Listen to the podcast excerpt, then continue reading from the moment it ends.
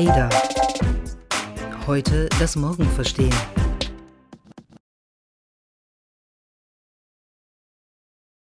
Das Burger-Restaurant Creator in San Francisco kommt zwar noch nicht ganz ohne Menschen aus, in der Küche hat das Personal aber schon nichts mehr zu suchen. Dort haben nämlich die Roboter das Regiment übernommen. Diese braten und wenden die Buletten, sie belegen die Brötchen, die dann von den Menschen nur noch an die Kunden ausgegeben werden müssen. 6 Dollar kostet so ein Creator Burger, von dem viele Kritiker sagen, er schmecke nicht wie Fast Food. Er ist nur deshalb so billig, weil der Burgerbot 120 Burger pro Stunde kochen kann und dabei gar keine Fehler macht. Das schafft in dieser Präzision und in dieser Geschwindigkeit natürlich kein Mensch. Glücklichere Kunden, bessere Qualität und Menschen, die sich ihre Arbeit mit den Maschinen aufteilen. Sieht so unsere Zukunft aus? Oder steuern wir vielmehr in ein düsteres Morgen, so wie es viele Kritiker ausmalen, wie etwa der Historiker Yuval Harari? Er prophezeit zum Beispiel wegen der rapiden Automatisierung ein neues Lumpenproletariat, das den Maschinen nichts mehr entgegenzusetzen hat und mit Computerspielen bei Laune gehalten werden muss. Oder der chinesische Experte für künstliche Intelligenz, Kai Fu Li, der sagt nämlich voraus, dass diese Technologie so mächtig werde, dass sie die selbstkorrigierenden Mechanismen der freien Marktwirtschaft außer Kraft setzen wird und die Gesellschaft künftig noch viel mehr spalten werde, als das heute schon der Fall ist. Kai Fu Li spricht in diesem Zusammenhang von der plutokratischen Elite. Alles oder nichts, wann wird dein Job eigentlich automatisiert? Darüber wollen wir heute sprechen. Willkommen bei Ada, der Stimme aus der Zukunft. Mein Name ist Astrid Meyer und mit mir ist heute Sven im Studio. Partner unseres Podcasts diesmal ist die Mi-Convention. Was genau das ist und warum wir uns dafür begeistern, dazu später mehr. Sven, es gibt doch diese berühmte Liste, die die beiden Oxford-Wissenschaftler Carl Benedict Fry und Michael Osborne aufgestellt haben. Und in der haben die sich alle möglichen Berufe angeschaut und haben versucht zu berechnen, welche davon in Zukunft automatisiert werden und dann eigentlich verschwinden, weil Roboter sie übernehmen. Sind wir Journalisten eigentlich auch auf der Liste? Es gibt zwar immer mal wieder Versuche, Roboter Texte schreiben zu lassen, aber in der Liste speziell habe ich uns nicht gefunden. Wenn wir uns ein bisschen unserer Tätigkeit nähern wollen, Autoren und Schriftsteller tauchen dort auf, allerdings als besonders wenig gefährdet. Ähm, die rangieren relativ weit oben auf der Liste der sicheren Jobs. Wer es dagegen schwerer hat, sind ähm, Menschen, die in eher routineartigen Jobs arbeiten, Taxifahrer zum Beispiel. Die sind zu 89 Prozent bedroht, sagen die beiden Forscher. Mm, Okay, also das heißt, wir werden weiter hier unseren Job machen können. Das ist ja schon mal beruhigend. Aber zu dem Thema Automatisierung ist schon relativ viel geforscht und publiziert worden. Und ähm, die Zahlen, finde ich, sprechen zum Teil eine ganz alarmistische Sprache. Ja, wobei, bevor wir auf die Zahlen gucken, müssen wir, glaube ich, nochmal eine wichtige Unterscheidung vornehmen. Und zwar, das eine sind Jobs, die konkret wegfallen, also der Beruf des Metzgers, des Bäckers, des Journalisten. Das andere sind Tätigkeiten innerhalb von Berufsbildern, ähm, die ersetzt werden könnten. Also wenn wir mal bei Journalisten bleiben, vielleicht schafft es Software, Routinetexte zu schreiben, aber Recherche äh, wird wahrscheinlich immer die Aufgabe von Menschen bleiben. Und diese Unterscheidung ist, glaube ich, ganz wichtig, bevor wir hier in totale Panik ausbrechen. Mm, das stimmt. Da haben sich ja auch tatsächlich damit sehr viele beschäftigt und McKinsey beispielsweise hat gerade eben eine aktuelle Studie rausgebracht und die sagen, dass 30 Prozent aller Tätigkeiten in 60 Prozent aller Jobs in Zukunft automatisiert werden könnten. Etwas konkreter hat das das äh, World Economic Economic Forum gemacht. Die haben auch eine Studie Anfang dieses Jahres publiziert zur Zukunft der Arbeit und darin sagen sie voraus, dass bis 2025 mehr als die Hälfte aller Aufgaben bei der Arbeit von Maschinen übernommen werden im Vergleich zu nur 29 Prozent heute. Jetzt muss ich es nochmal kompliziert machen, Entschuldigung, wenn ich da immer wieder reinfalle. Aber ähm, auch da müssen wir nochmal unterscheiden. Ähm, wir können nicht einfach sagen, Maschinen werden die und die Jobs übernehmen, sondern wir müssen immer auch unterscheiden, über was für eine Art von Maschinen oder von Robotern wir eigentlich sprechen. Und da gibt es, wenn du mich fragst, noch sehr perspektivisch natürlich Roboter, die komplette Tätigkeiten übernehmen können, die komplett wie Menschen auftreten können. Vor allen Dingen gibt es aber Roboter, und das ist, glaube ich, das viel reellere Szenario, die eigentlich in erster Linie dazu da sind, Menschen zu unterstützen, die also während du im Büro sitzt oder ich dir den Kaffee bringe, den Milchkaffee bringen, ähm, da wird in der Szene immer von den drei D-Tasks gesprochen, Dirty, Dull und Dangerous, die in einem ersten Schritt von Robotern übernommen werden können. Und das sind tatsächlich die, die auch schon im Einsatz sind. Okay. Hast du gerade gesagt, dass du mir den Kaffee bei der Arbeit bringst? Nee, ich nicht, aber der Roboter vielleicht. Oder der Roboter schreibt dann den Text und ich bringe den Kaffee. Das können wir ja dann nochmal verhandeln. Ich hatte mich schon gefreut. hatte da gewisse Bilder im Kopf. Okay. Ähm, ja, aber wo gibt es denn überhaupt heute schon solche Roboter im Einsatz? Also sprechen wir von irgendwelchen Zukunftsszenarien oder ist konkret da schon einiges ähm, zugange? Ja, wer besonders weit ist, zumindest bei diesen assistierenden ähm, Robotern, ist die ganze E-Commerce-Szene, in der schon zum Teil komplette Lieferketten ähm, an Roboter oder an smarte Maschinen äh, ausgelagert worden sind. Ähm, die Chinesen sind da ganz weit. JD.com ähm, hat tatsächlich schon eine relativ komplette Kette an Tätigkeiten, die von Maschinen erledigt wird. Aber auch Amazon ähm, ist gar nicht schlecht dabei. Die haben von Kiva ähm, Roboter gekauft, die tatsächlich innerhalb der Amazon-Warenlager schon relativ viele Aufgaben übernehmen können und damit zum Beispiel die Kosten in der Warenhaltung um 20 Prozent reduziert haben. Ich habe mich noch ein bisschen so mit ein paar Patenten beschäftigt, was es dazu gibt für die Zukunft. Und da habe ich zwei Sachen gefunden, die fand ich besonders interessant.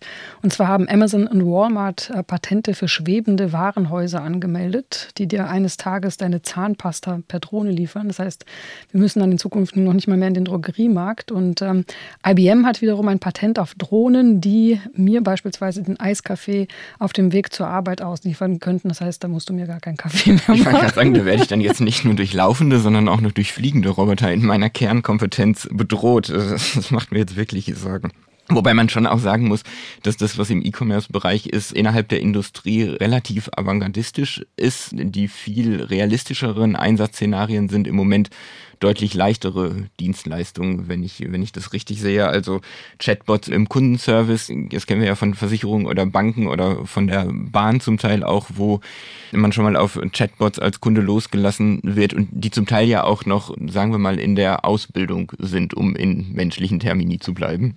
Ja, das stimmt. Und besonders viel Technik oder Software, die Routinearbeiten automatisiert, gibt es natürlich in der Bankenszene. Dort wird auch ähm, mit Robotern viel experimentiert. Ich habe gelesen, dass in der Flaggschiff-Filiale von HSBC in New York derzeit fünfmal so viel Laufpublikum neuerdings reinkommen. Und zwar hängt das mit einem Roboter zusammen, der heißt Pepper. Das ist dieser kleine, geschlechtslose, weiße Roboter. Der steht immer auch bei uns im Verlagsfoyer ne, und guckt mich jeden Morgen traurig an. Manchmal lässt er einfach auch nur den Kopf hängen und sagt gar nichts. Ich glaube, du musst den antippen und zum Leben erwecken, dann sagt er was. Heute Morgen habe ich ihn angesprochen, da hat er mich nur aus cooler Augen angeschaut und hat sich dann wieder hingenickert. Okay, jedenfalls scheint dieser Pepper bei HSBC in New York besser zu ähm, funktionieren. Und zwar hilft er dann Laufpublikum dabei, sich zu informieren, wie man bei HSBC ein Konto eröffnet oder vielleicht eine Kreditkarte dort äh, neu erwerben kann. Und ein besonders interessantes Experiment macht derzeit die Schweizer Bank UBS. Die hat nämlich einen ihrer Chefökonomen, der heißt Daniel Kalt, quasi geklont als Computeranimation. Kaltgestellt sozusagen. genau kaltgestellt sozusagen. Äh, dabei wurden sie unterstützt tatsächlich von einer Firma aus Neuseeland, die schon bei dem Film Lord of the Rings ähm, sehr viel von diesen Computeranimationen gemacht hat. Und dieser Kalt könnte jetzt beispielsweise viel mehr Interviews im Fernsehen geben. Der scheint ein gefragter Experte und Kommentator zu sein. Vor allen Dingen hoffen die bei der UBS, dass er Kunden besser beraten kann. Trotz allem, obwohl er ein Roboter ist, ähm, hoffen sie, dass das eine bessere Beziehung zwischen Roboter und Mensch hervorruft, als wenn man einfach auf Robo-Advising geht. Und dieser virtuelle kalt, der kann lächeln, der kann winken und der kann auch einschlafen, warum auch immer. Daran ist er ja dann auch wieder dem Menschen im Büro sehr ähnlich. Ähm, ich finde es auch aus einer, aus einer grundlegenden Perspektive ganz interessant, ähm, was du gerade zu den Bankern gesagt hast, weil ähm, wenn ich nochmal an die 3D-Tasks von vorhin erinnern, wir haben im Moment immer vor Augen, wenn wir über Automatisierung von Jobs sprechen, dass vor allen Dingen, ich sag mal, eher schmutzige Routinetätigkeiten ähm, erledigt werden. Es gibt Startups, die im Baubereich tätig sind und Roboter ähm, entwickelt haben, die bis zu zehnmal so viel Ziegelsteine zum Beispiel pro Tag verbauen können wie ähm, menschliche Arbeiter. Es gibt ein Startup Root AI aus den USA, das sehr weit darin ist, Erntehelfer im Bereich Traubenlese oder im Bereich Erdbeerernte zu ersetzen. Ähm, und wenn ich das jetzt mit den Bankern, von denen du erzählt hast, vergleiche, glaube ich, dass da schon so ein Paradigmenwechsel stattfindet, dahingehend, dass wir vielleicht auch lernen müssen, unsere Definition von schmutzigen Routinejobs anders zu gestalten als bisher, nämlich dass schmutzige Routinejobs nicht nur im Blue-Collar-Bereich stattfinden, sondern auch im White-Collar-Bereich und dass eben nicht nur Arbeiter und Hilfskräfte sich darauf einstellen müssen, dass Roboter ihre Arbeit übernehmen, sondern dass auch in den Büros Menschen sind, die zum Teil, wie du und ich auch, Routinetätigkeiten machen, die vielleicht gar nicht so einzigartig sind, wie wir immer gedacht haben und die vermutlich auch künftig von smarten Maschinen erledigt werden. Da gibt es ja, glaube ich, John Crine, der mittlerweile nicht mehr Deutsche Bankchef ist, hat da ja auch seine Belegschaft schon mal ziemlich ähm, in Alarm versetzt. Ja, genau. Ähm, John Cryan sagte nämlich voraus, dass 50 Prozent aller Jobs bei der Deutschen Bank, also wirklich die Hälfte, eines Tages wegautomatisiert werden könnten und dann von Softwaremaschinen oder wie auch immer man das nennen soll, dann ähm, getätigt werden kann. Vielleicht ist das auch ein Grund, warum John Cryan nicht mehr Chef der Deutschen Bank ist. Denn so Alarmismus ähm, mögen die Menschen ja nicht. Und ich frage mich trotzdem, ob dieser Alarmismus gerechtfertigt ist. Denn wenn man so ein bisschen in die Vergangenheit blickt, an die großen Revolutionen, ähm, die es in der Vergangenheit gab, gab, die unsere Arbeit neu organisiert haben, dann war es ja doch schon so, dass unterm Strich zwar viele Jobs wegrationalisiert wurden, aber mindestens genauso viele und meistens sogar viel mehr Jobs entstanden. Und zwar Jobs von einer Art, die man sich wahrscheinlich in dem Moment, in dem so ein technologischer Wandel stattfindet, überhaupt nicht vorstellen kann. Also ich weiß nicht, ich glaube, selbst ich hätte mir vor 20 Jahren den Job des äh, SEO-Optimierers überhaupt nicht vorstellen können. Ja, oder mein neuer Lieblingsjob, ähm, arbeite ich ganz hart dran, das zu werden, Drohnenartist. Was ist ähm, das denn? Das setzt zum Beispiel der Cirque du Soleil ein. Ähm, im Prinzip ein Dompteur für Drohnen, die dann kleine Kunststückchen in der Luft vollführen, finde ich, ist ein schönes Ziel als Beruf. Oder ähm, ML Tagger, die zum Beispiel Bilder in Rechner eingeben, damit wiederum Maschinen lernen, Bilder zu deuten. Also ich glaube auch, dass da tatsächlich so viele neue Chancen liegen und das Ganze ist ja auch statistisch untermauert. Wiederum das Weltwirtschaftsforum hat in seiner Studie ermittelt, wie viele Arbeitsplätze eigentlich in der industrialisierten Welt zwischen 2018 und 2022 wegfallen werden. Da kommen sie auf 984.000 Jobs. Allerdings sagen sie auch, dass zeitgleich 1,74 Millionen neu geschaffen werden. Und da ist der Saldo also positiv. Ich denke, das wirkt diesen Schreckensszenarien wie von Crime und Ähnlichen verbreitet dann doch ähm, eindrucksvoll entgegen. Ja, und ähm, ich finde, was auch so ein bisschen dafür spricht, dass am Ende doch nicht alles so schlimm kommen wird, ist die Tatsache, dass in den Ländern, in denen schon heute ein hoher Automatisierungsgrad herrscht, also äh, hauptsächlich in den westlichen Industrienationen, dass da die Arbeitslosenquote viel geringer ist als beispielsweise in Ländern ohne hohe Automatisierungsquote. Und in vielen deutschen Industriekonzernen arbeiten ja tatsächlich auch schon seit Jahren Roboter und dennoch arbeiten in Deutschland so viele Menschen wie nie zuvor.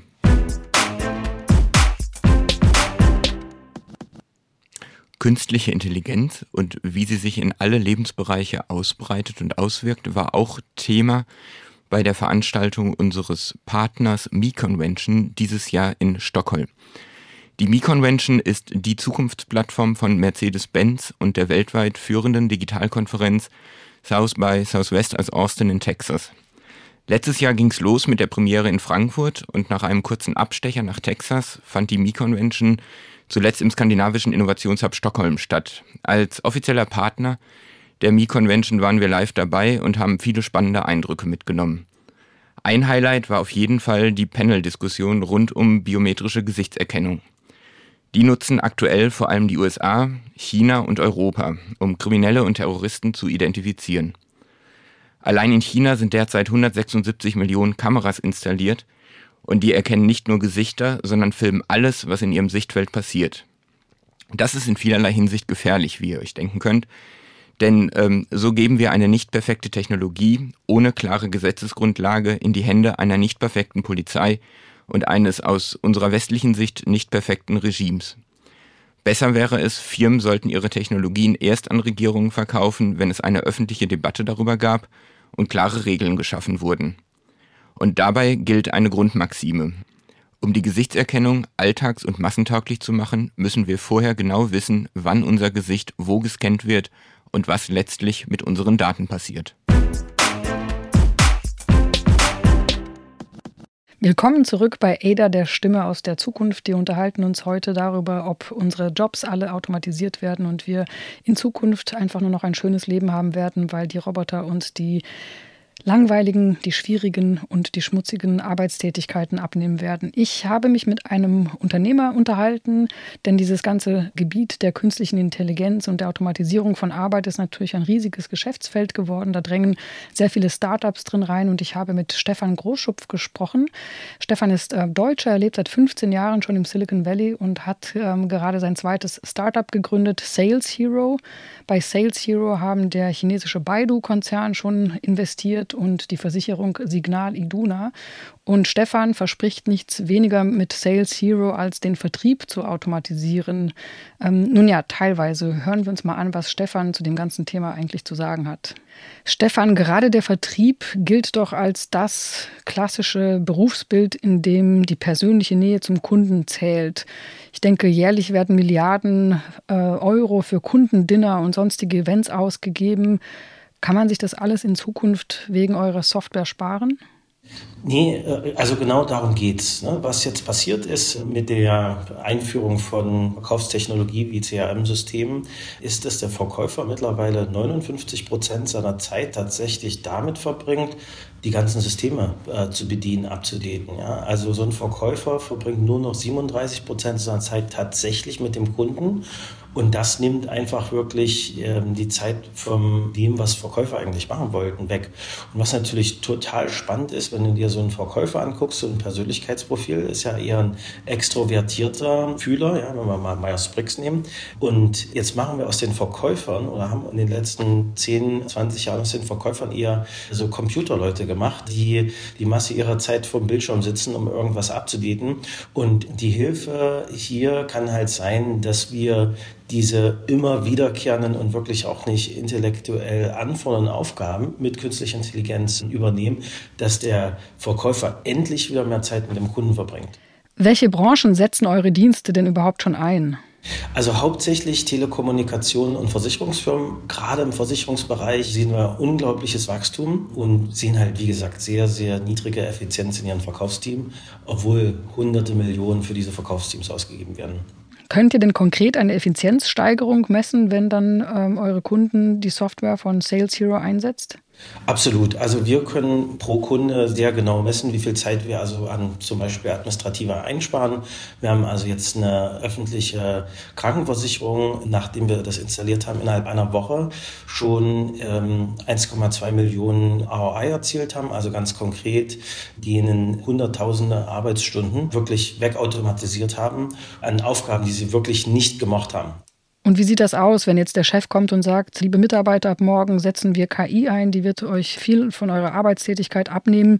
Haben die dann nicht Angst vor der künstlichen Intelligenz? Also wir fangen wirklich an, die Leute abzuholen. Wir erklären, was ist denn überhaupt künstliche Intelligenz. Es ist ja alles gar nicht so schwierig und beschreiben dann wirklich, dass wir mehr interessiert sind, sie produktiver zu machen. Zum Beispiel ein Teil davon ist es, so wie wir unser Produkt lizenzieren, auch das pro Arbeitsplatz ist. Wir haben also damit überhaupt kein Interesse, Arbeitsplätze wegzuautomatisieren, weil wir also sozusagen da direkt mit dranhängen. Stefan, du lebst schon lange im Silicon Valley. Wird das Thema künstliche Intelligenz und Automatisierung dort auch so angstbesetzt diskutiert, wie wir es zum Teil hier in Deutschland tun? Also es gibt auf jeden Fall kritische Stimmen. Ja, Elon Musk ist natürlich ein, ein sehr prominenter Charakter, der da ähm, vielleicht sofort in den Kopf kommt. Ähm, ich denke schon, dass viele Leute auch sehr kritisch der Technologie, ähm, der Zukunft dieser Technologie gegenüberstellen und einen Dialog haben möchten. Aber dadurch, ich sag mal, dass natürlich das durchschnittliche Technologieverständnis in Silicon Valley, ich sag mal, höher ist als irgendwo anders in der Welt, ist einem auch klar, dass diese Science-Fiction-Szenarien, die im Moment besprochen werden, einfach nicht Realität sind. Ja? Also es gibt noch keine künstlich generelle Intelligenz. Ähm, KI kann halt Sachen beobachten, Muster erkennen und diese Muster wieder ausführen. Ja? Und damit kann man ein Auto fahren und, weiß ich nicht, vielleicht einen Gabelstapler automatisch bedienen oder in einem Lagerhaus Sachen umherzuschieben. Aber damit kann man also wirklich das, was den Menschen ausmacht, nicht ersetzen. Google hat aber doch schon einen Chatbot programmiert. Duplex heißt der, der zum Beispiel Friseurtermine annehmen kann und dabei Geräusche wie zum Beispiel, hm, wie ein Mensch machen kann. Ähm, hochspannendes, hochspannendes Demo ähm, und ähm, jeder fragt sich in Silicon Valley, wie viel davon real war. Und insofern ist die Frage, ob das halt doch alles ein bisschen sehr poliert wurde für das Demo. Auf der anderen Seite werden die Systeme immer besser, Sprache zu verstehen. Also die Qualität, mit denen Google natürlich mittlerweile gesprochene Sprache versteht, ist äh, phänomenal. Aber wie gesagt, diese Interaktion, da ist, wo KI, ich denke, noch 10, 15 Jahre braucht, um da wirklich gut zu werden. Stefan, wie viel Prozent deiner eigenen Arbeitszeit hast du mit Sales Hero eigentlich schon automatisiert? Genau, ich bin ja als äh, Gründer, ähm, vor allem in der jetzigen Phase auch äh, Verkäufer Nummer eins und ich spare eben auch, ich bin auch ähm, na, ganz typisch, ja, so faul und äh, trage nicht gern Daten zum Beispiel ins CM-System ein und freue mich jeden Tag, wenn mein persönlicher Assistent, äh, unser persönlicher Assistent heißt Robin, kommt und sagt, hier kann ich mal wieder 20, 30 Sachen für dich machen, ist ein schönes Erlebnis, ja. Ich habe jetzt plötzlich endlich jemand, der auch mal für mich arbeitet und die Sachen macht, die ich ungern mache. Okay, Stefan, vielen, vielen Dank für das Gespräch und äh, viel Erfolg mit Sales Hero. Ja, ich finde, das, was Stefan sagt, klingt eigentlich insgesamt nach einer Verbesserung und erinnert mich eigentlich an was, was ein alter Hut ist. Und zwar hat der Ökonom John Maynard Keynes, ähm, einer der renommiertesten Wirtschaftswissenschaftler, die im 20. Jahrhundert gelebt haben, schon 1930 vorausgesagt, dass die Menschheit aufgrund von Automatisierung, aufgrund von intelligenten Maschinen ihre Arbeitszeit ähm, drastisch wird reduzieren müssen, beziehungsweise er hat eigentlich gesagt, reduzieren können, weil er das Ganze als positive Utopie und als wünschenswertes Ziel dargestellt hat. Und daran ist die Menschheit bisher grandios gescheitert. Wir haben zwar ganz viele Dinge entwickelt, die uns eigentlich Arbeit abnehmen und Arbeit vereinfachen können. Dennoch neigen wir dazu, uns als Individuen den Arbeitstag immer voller zu packen. Die Arbeitszeit ist in den vergangenen Jahren nochmal um acht Prozent gestiegen in Deutschland, allein zwischen 2002 und 2015. Und offenbar kommen wir von alleine da nicht raus aus dieser Nummer, dass wir zwar einerseits weniger arbeiten wollen, de facto aber immer mehr arbeiten. Und Vielleicht hilft uns ja die Technik dabei, wie so eine Art Zwangsbeglückung, ähm, uns jetzt endlich Gedanken darüber zu machen, ob wir nicht vielleicht auch mit weniger als 40 oder 45 Stunden Arbeit die Woche glücklicher sein können. Und dabei könnte zum Beispiel Sales Hero helfen, finde ich, wenn man Stefan so zuhört. Ja, absolut. Also ich hätte auch nichts dagegen, wenn eine Software beispielsweise meine Termine koordiniert oder ähm, die ganzen Abschriften macht von Interviews, die wir ja sehr viele hier führen. Ähm, das hört sich für mich ehrlich gesagt auch nicht wirklich bedrohlich an. Und Ganz interessant in dem Zusammenhang finde ich, dass in Asien beispielsweise die Roboter ein so viel besseres Image haben als bei uns im Westen. Da fürchten sich die Menschen nämlich nicht davor, sondern heißen die ja sprichwörtlich willkommen. Weißt du eigentlich, woran das liegt, Sven? Naja, so genau, wenn du mich fragst, weiß ich es eigentlich nicht. Ich habe es aber nachgeguckt, bevor ich hier zu strebsam wirke und bin dabei auf Masatoshi Ishikawa gestoßen. Das ist einer der berühmtesten asiatischen Roboterwissenschaftler. Und der sagt, dass das Ganze an der Religion liege. Und zwar würden monotheistische Religionen wie eben der Katholizismus, aber auch der Islam Probleme anders angehen als Weltanschauungen, die eher in Asien vorherrschen. Ähm, dort denkt man nämlich, dass alles auf der Welt eine Seele haben kann, auch Maschinen. Und damit begegnet man dann einfach Robotern ganz anders, indem man ihnen auch so eine Art Bewusstsein oder so eine Art Seele unterstellt und ja, hat dann eigentlich einen viel smarteren Zugang dazu, zum Beispiel auch Roboter auf ähm, Senioren loszulassen, sie in der Pflege einzusetzen und sie viel stärker als ja, gleichwertigen Kollegen oder gleichwertig Handelnden zu akzeptieren.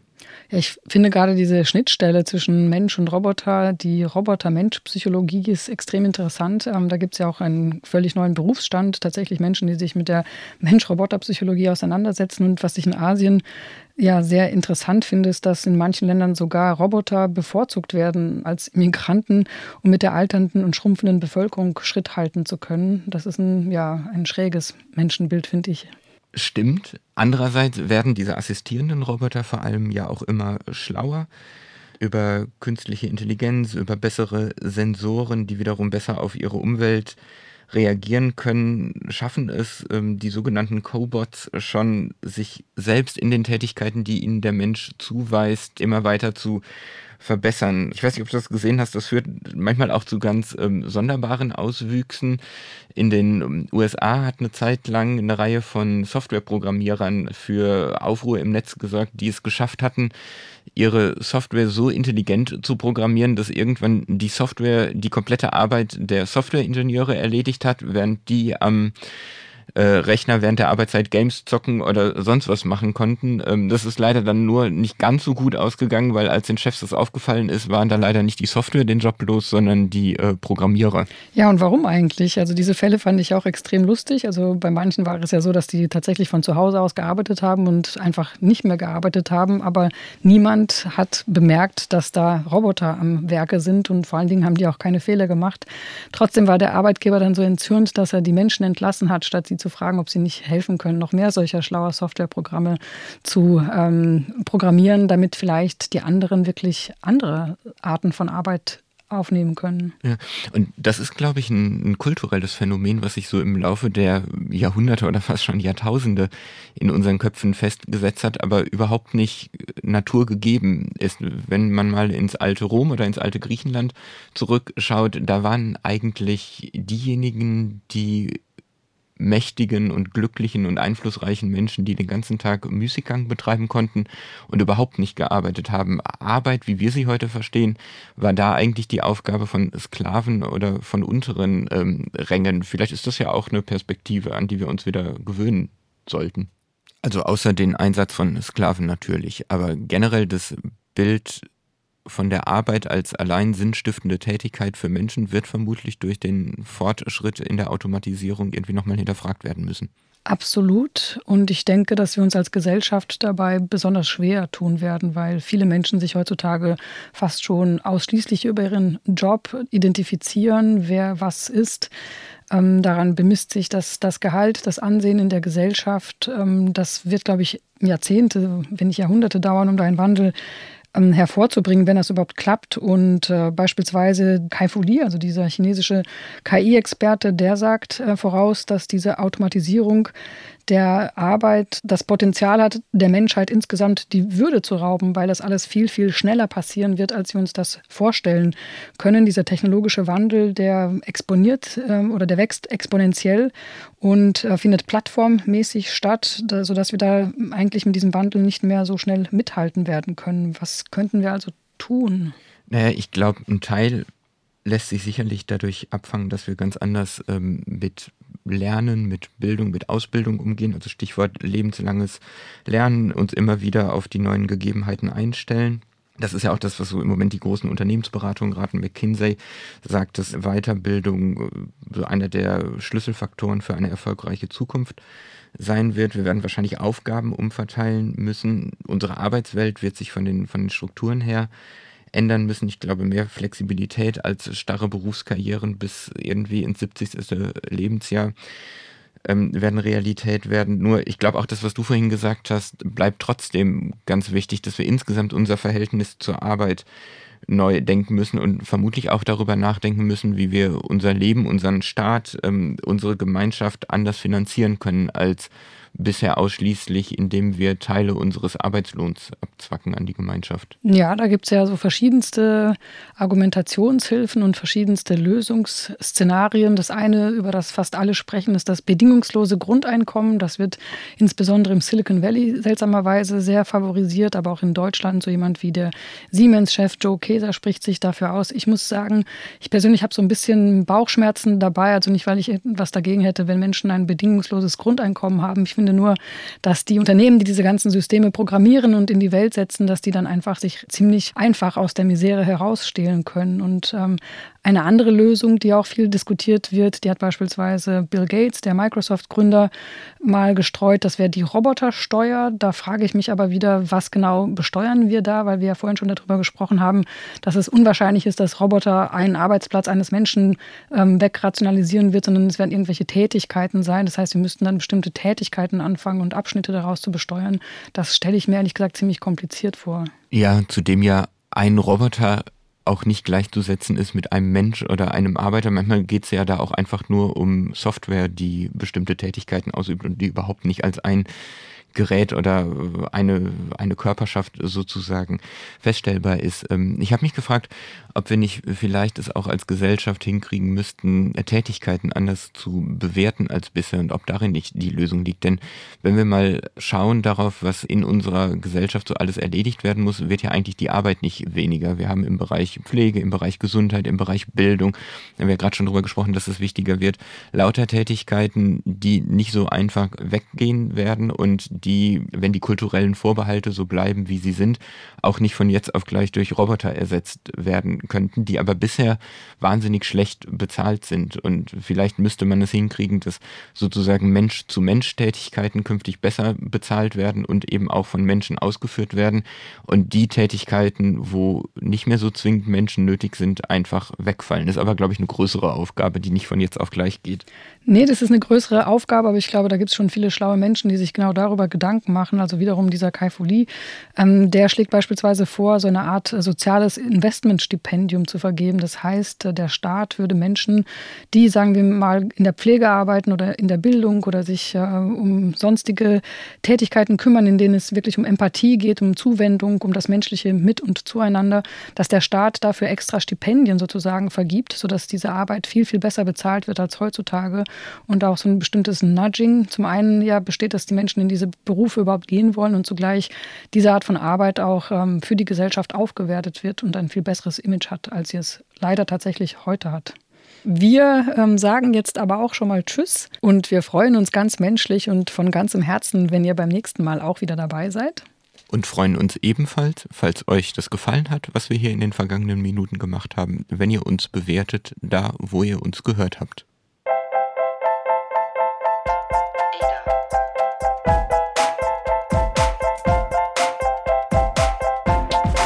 Ada.